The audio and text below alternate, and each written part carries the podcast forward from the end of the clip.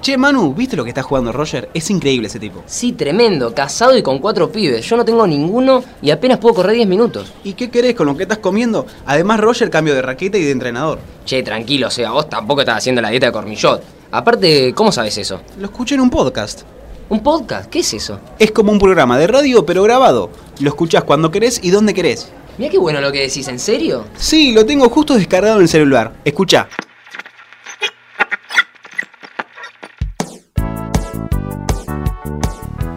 Buenos días, buenas tardes, buenas noches. Bienvenidos al primer capítulo de Efecto Tenis Podcast. Así los saludo porque esa es la ventaja que tiene esta modalidad de los podcasts, que nos pueden escuchar cuando quieran y donde quieran. ¿Lo puedo escuchar en mi casa? Sí, obviamente. ¿Lo puedo escuchar en la casa de Gaudio? También, si te invita el gato. ¿Lo puedo escuchar en el baño? ¿En el living? En cualquier lado. Ahí, en el baño, yo creo que tenés bastante tiempo para escuchar. Bajo techo, sin techo, donde quieras. En el celular, en la compu, en todos lados. Exactamente. Quien está hablando conmigo, mi nombre es Julián Polo, el conductor de este podcast, y acá mi compañero de ruta y amigo es Mariano Molavero. ¿Cómo estás, Mariano? El placer de saludarme a mí mismo.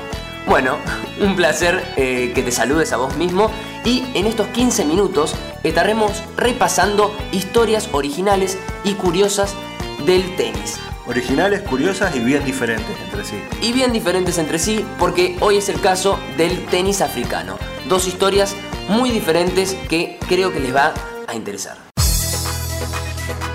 El tenis no solo pasa por tus ojos, ahora también por tus oídos. Efecto Tenis Podcast. La nueva manera de vivirlo cuando quieras y donde quieras.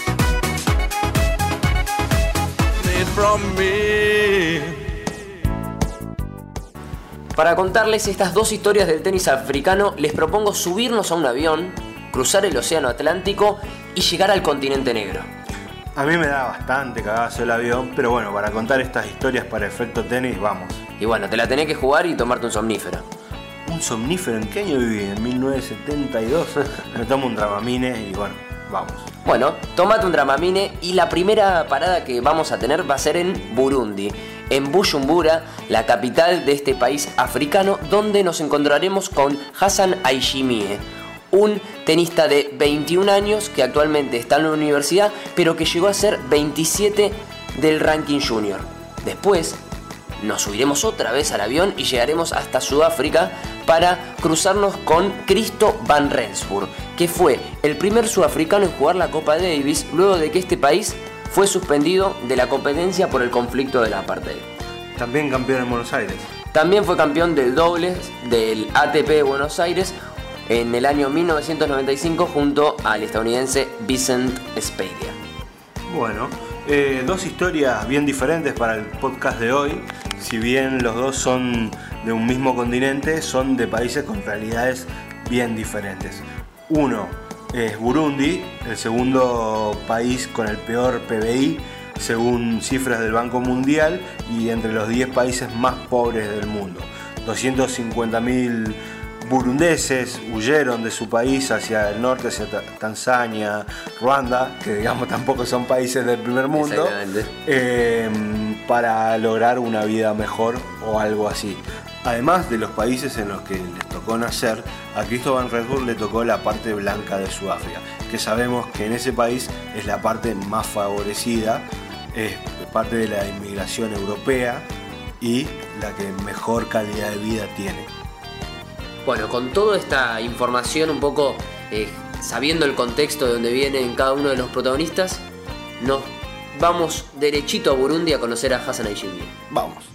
Los saques son cada vez más rápidos. Las devoluciones son cada vez más precisas. Tenis evoluciona y cambia. El periodismo también. Efecto Tenis Podcast. El tenis en tus oídos.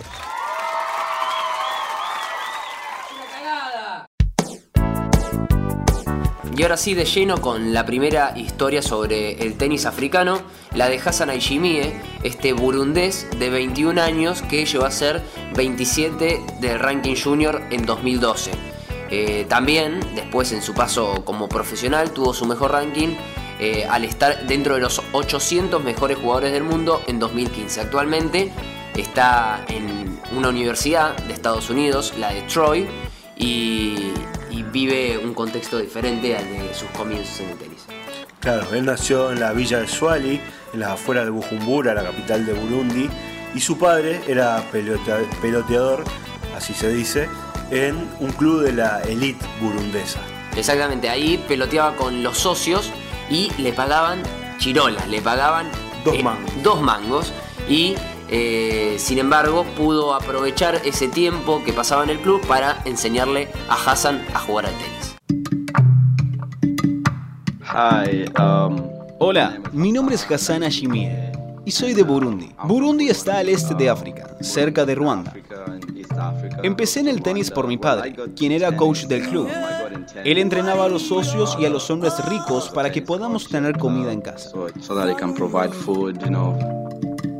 Y con el raquetero al hombro, Hassan Aishimie se motivó por su éxito a nivel regional y con el apoyo de la Federación Internacional de Tenis pudo viajar a Europa a competir en, las competiciones más, más destacadas. Bueno, con lo importante que es para un chico de su condición, para un chico africano ir a Europa y además participar en Wimbledon, en Roland Garros. En Wimbledon pasó dos veces la quali y en Roland Garros una vez. Obviamente estamos hablando de junior.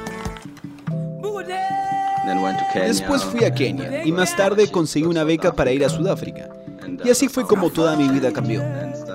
Más tarde empecé a viajar por Europa jugando al tenis y mi familia estaba en casa. Al principio no fue fácil vivir sin mi familia, pero creo que con el tiempo me acostumbré. Al final del día, tu casa es tu casa y siempre la extrañas. Como indica Hassan, es muy común que los tenistas en su adolescencia convivan con el desarraigo de abandonar su casa, su ciudad, eh, su familia con el objetivo de convertirse en grandes tenistas. Claro, es algo con lo que los tenistas conviven a diario. Imagínate si se quejan acá los sudamericanos, un preadolescente burundés la tiene mucho más difícil.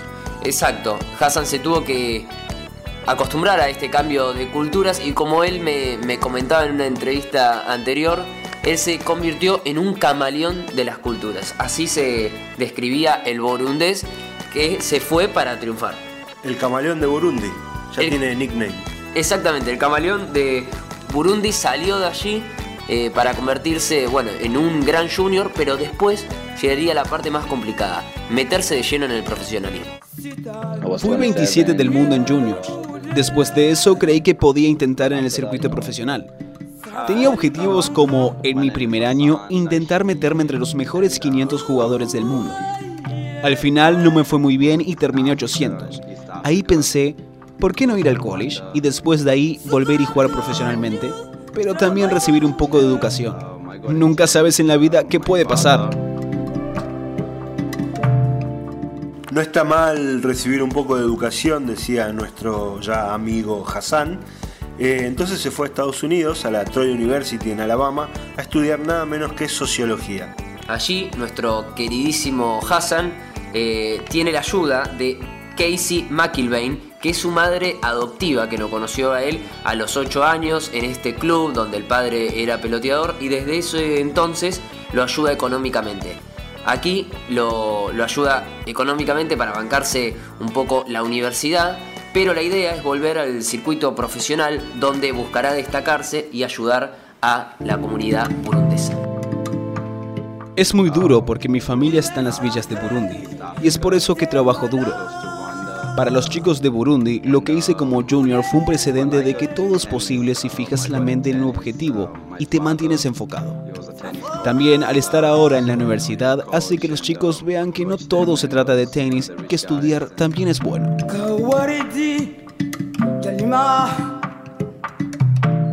En la actualidad, en la Universidad de Troy, eh, Hassan también juega al tenis, se mantiene en actividad y buscará a corto plazo insertarse nuevamente en el circuito profesional, triunfar allí, ganar unos mangos y mandárselos a la gente de Burundi que lo tiene verdaderamente como un ejemplo.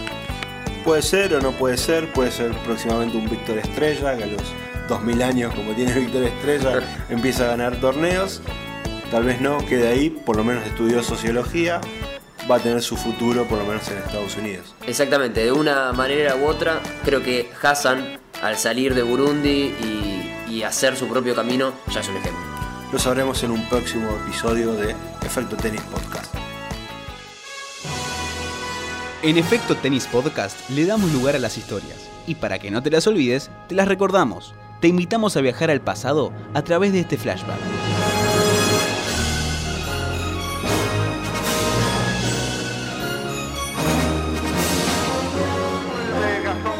Pregunta, a ver si lo escuchan. Esto, yo no gané, no gané. No, no soy yo, es imposible. Dijiste, no lo puedo creer, no lo puedo creer a la televisión francesa.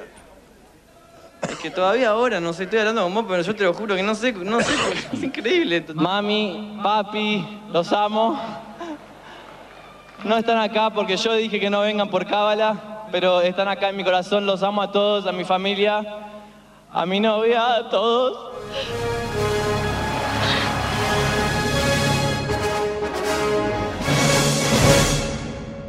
Ya de lleno en la segunda historia de este primer capítulo de Efecto Tenis Podcast, que en esta ocasión se enfoca en el tenis africano, nos vamos a conocer la historia de Cristo Van Rensburg, este sudafricano que actualmente tiene 54 años y que en el 87 llegó a ser quinto del ranking de dobles y en el 88 noveno del de singles. Actualmente vive en Austin, Texas y su particularidad o por la razón por la cual lo invitamos a ser parte de este podcast es por su eh, relación con la Copa Davis.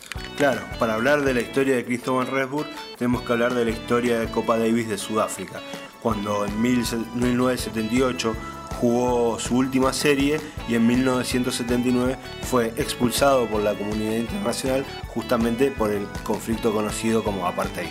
Exactamente, durante 14 años eh, no jugaron no, no, jugaron la Copa Davis y recién en 1992 Sudáfrica volvió a participar de la máxima competición a nivel países, conocido como el Mundial del Tenis, y Van Rensburg fue protagonista.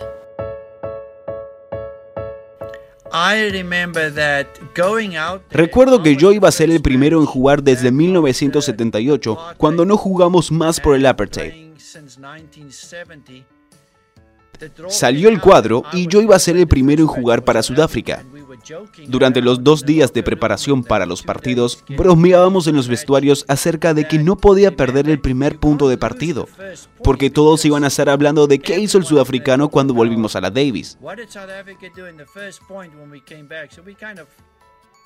Trataba de no estar nervioso, pero era divertido decir, gané el primer punto, el primer game y el primer partido cuando volvimos. Esa fue una presión que me puse yo mismo, pero por suerte gané el primer punto, el primer game y el primer partido y me puedo llevar eso conmigo para siempre.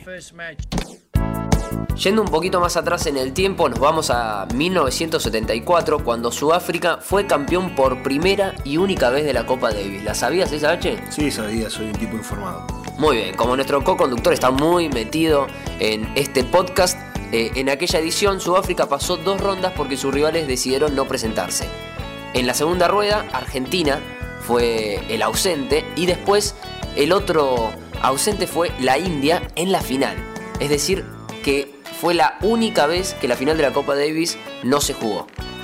Exactamente. Y en 1992 Sudáfrica vuelve a la Copa Davis y toda una generación de tenistas pudo volver a jugar por su país, entre ellos, además de Van Rensburg, Wayne Ferreira. Fue grandioso finalmente poder jugar para mi país, porque hasta 1992 no pudimos hacerlo. No se nos permitía representar a Sudáfrica. Fue lindo estar parado allí, escuchar nuestro himno, jugar para mi país y ser parte de un equipo que se perdió todos esos años de competencia.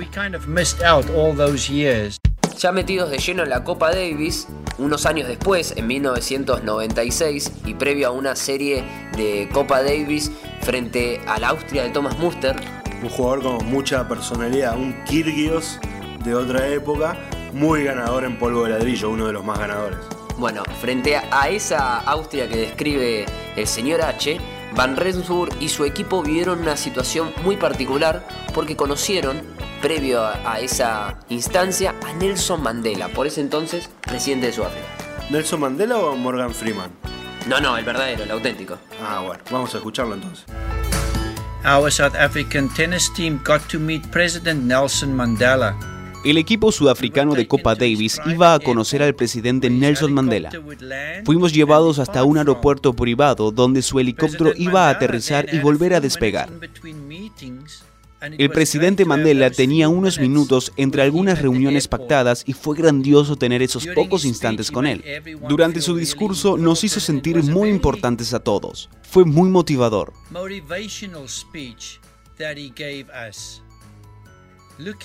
Acerca de lo que dice la gente sobre Mandela es muy positivo. Él era un hombre fiel a su palabra. Fue la mejor persona para realizar el trabajo que le fue asignado.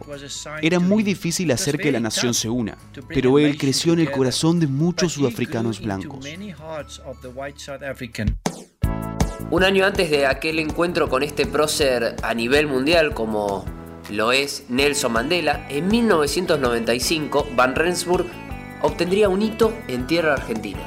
Fue campeón en Buenos Aires en la modalidad de dobles junto al estadounidense Vincent Spadia.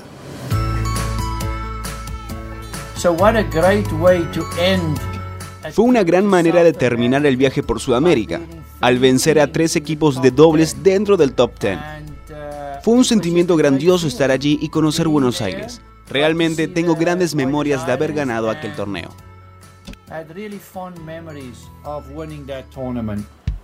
Y así pasó la historia de Cristo Van Rensburg, nuestro segundo protagonista dentro de este viaje que les propusimos hacer por el tenis africano.